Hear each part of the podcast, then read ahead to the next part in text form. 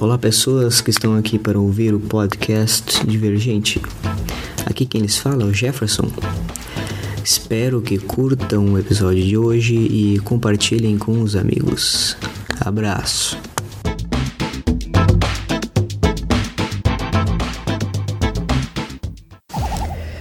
O episódio de hoje é sobre o tema que é bastante falado no nosso dia a dia, principalmente por aqueles que estão na academia, que é onde eu me encontro, uh, mas também em, em outros setores, em outros trabalhos. E o tema é: Estou fazendo o suficiente? Esse tema é bem complicado, esse tema é bem complexo, mas eu tenho pensado bastante sobre ele, principalmente em tempos de pandemia. E para que faça sentido esse pensamento, essa reflexão, gostaria de me apresentar. Então, eu sou o Jefferson, é, estou no doutorado na URGS em Antropologia Social. Tenho estudado ciências sociais há muitos anos. Sou graduado em História, tenho mestrado também em Antropologia Social também pela URGS. E é um caminho longo. É um caminho longo, um caminho bem complicado. E tem algumas questões, uh, algumas experiências que eu vivi e que eu acho interessante trazer para que a gente possa pensar sobre, sobre isso. O primeiro livro que eu li eu tinha mais ou menos ali uns 14 anos. Foi o único livro que eu li antes da graduação. Eu entrei na graduação com 19, porque eu saí do ensino médio e acabei ficando um ano trabalhando e pagando um cursinho, porque eu não conhecia nada de universidade, não fazia a mínima ideia do que, que era. E aí eu achei interessante fazer um cursinho para me inteirar do que, que era, né? Uh, foi um período onde eu cresci muito, onde eu decidi, na verdade, entrar na faculdade e tentar fazer alguma coisa diferente, fazer alguma coisa a mais por mim por influência principalmente de uma namorada que eu tive naquela época. Agradeço muito a ela, agradeço muito essas conversas que a gente tinha. E naquela época eu estava entre dois cursos, né? Psicologia ou História. E aí eu acabei lendo só um livro porque eu achava que ler livros não era importante primeiro livro e o único que eu li até entrar na graduação, com 19 anos, foi O Descanse em Paz, Meu Amor, do Pedro Bandeira. Um livro muito interessante, indico a vocês. É infanto juvenil.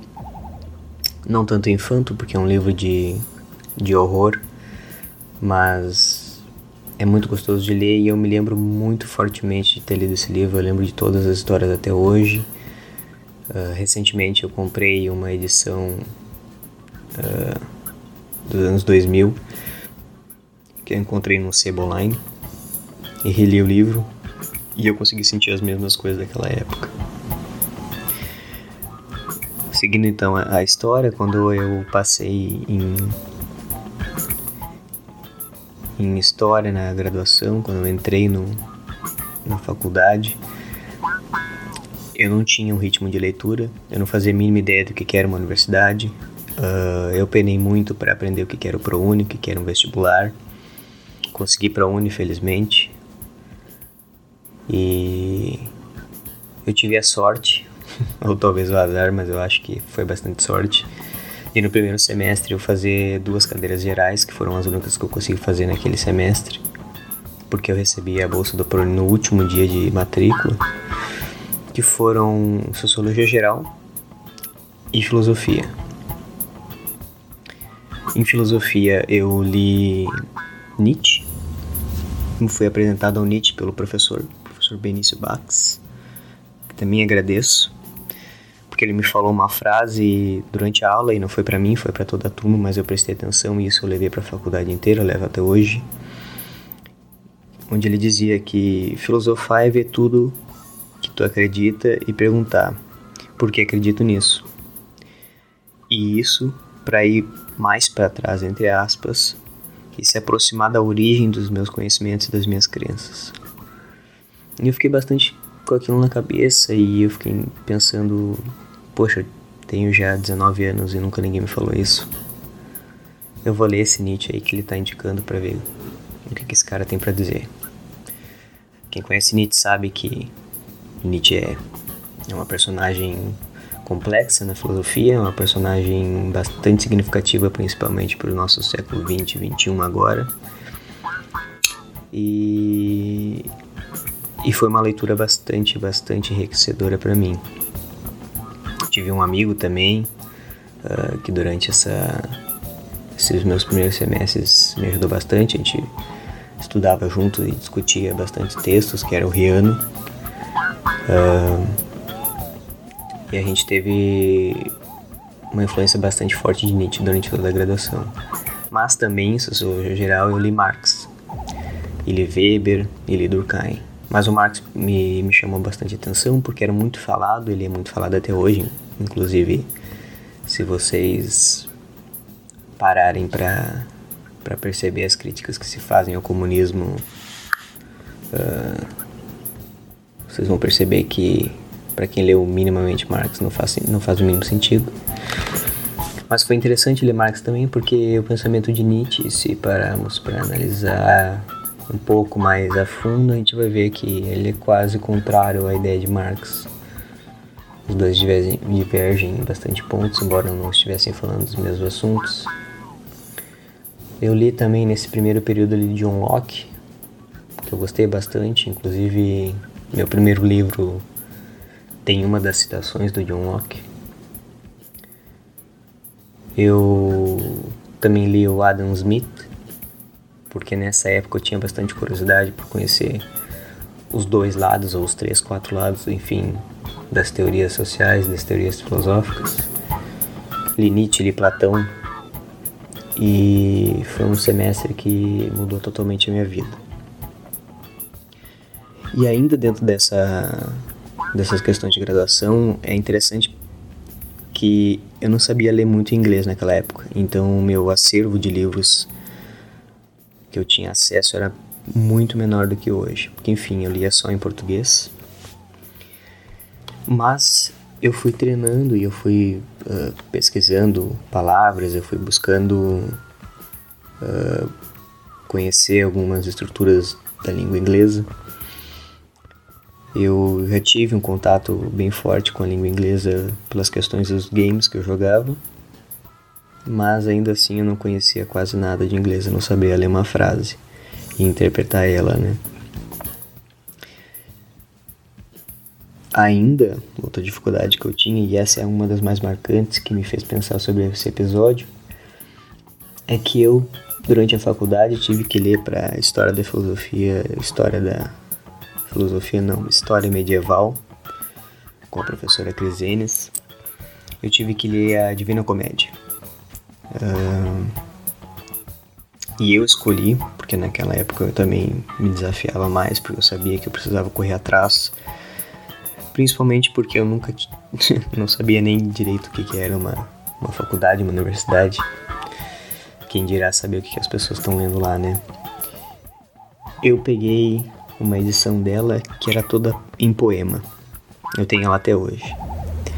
E eu lembro fortemente que eu sabia que eu deveria ler ela para a história medieval e eu li ela nas férias. Eu passei dois ou três meses lendo três livros que, se considerados que são em poemas, são livros pequenos. Né? A Divina Comédia é enorme, é grande, tem muito significado, muitas alegorias, mas eles não são livros grandes perto do, do que eu veria a ler depois. E eu me lembro que eu sofri muito para ler aquele livro. Eu me lembro que eu lia com o dicionário aberto no computador e eu pesquisava a cada três frases, eu pesquisava uma palavra ou duas. E aí hoje, hoje eu tô em produção do meu terceiro livro e eu tava uh, pesquisando algumas teorias literárias, estava pesquisando algumas questões de como as pessoas escrevem e mostram alegorias. E eu fui ler o Inferno do Dante de novo. E pasmem, foi tão fácil que eu me impressionei. Eu li aquele livro como se eu nunca tivesse tido dificuldade para ler aquele livro. Eu li aqueles poemas agora já como um poema, ou seja, com uma certa melodia na leitura. Eu li entendendo alegorias que antes eu nem fazia ideia que existiam. Eu li entendendo todas as palavras. Eu não pesquisei nenhuma durante toda a leitura. E isso me mostrou que que sim, eu estou fazendo o suficiente, talvez muito mais do que o suficiente. Porque se há seis anos atrás eu não conseguia ler esse livro e agora eu leio ele com total tranquilidade, de uma forma rápida, sem pesquisar nada num, num dicionário, é porque sim, eu fiz, eu fiz o suficiente. Ainda nas pesquisas sobre meus livros, eu, leio, eu hoje eu vejo vídeos e vejo filmes em inglês sem legenda nenhuma, nenhuma. O que mostra que todo o meu esforço que eu fiz atrás no passado está sendo hoje é, recompensado de alguma maneira. E aí essa é a ideia, né? Essa é a ideia que eu queria trazer hoje para pensar de que sim, a gente faz, a gente faz o suficiente, a gente faz bastante, a gente faz às vezes muito mais do que a gente deveria estar tá fazendo. Isso pensando numa questão de saúde mental, uma questão de exercício da própria vida, de tranquilidade da alma, talvez, do pensamento, se tu não acredita em alma. Mas a gente só consegue perceber isso quando a gente se compara apenas com a gente mesmo, né? Eu me comparando com o Jefferson do ensino médio, que leu apenas um livro, eu vejo que meu crescimento é infinito. Eu me comparando com o Jefferson do início da graduação, crescimento também é infinito. Eu me comparando com o Jefferson do final da graduação, grande, grande, grande, grande crescimento.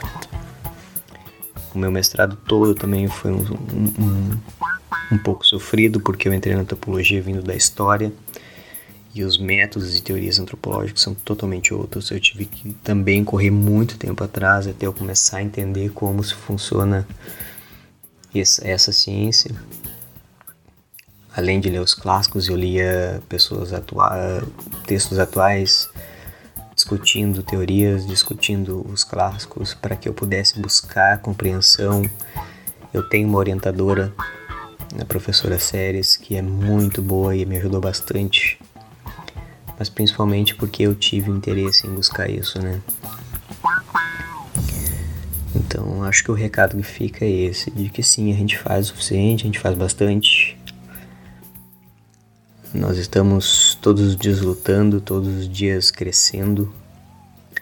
E tudo que a gente faz, por menor que pareça, vai ter um resultado depois. Se daqui seis meses tu olhar para trás e te comparar contigo mesmo, tu vai perceber que tu teve um crescimento maior ou menor. Mas a gente teve um crescimento. Vocês tiveram um crescimento. Eu tive um crescimento.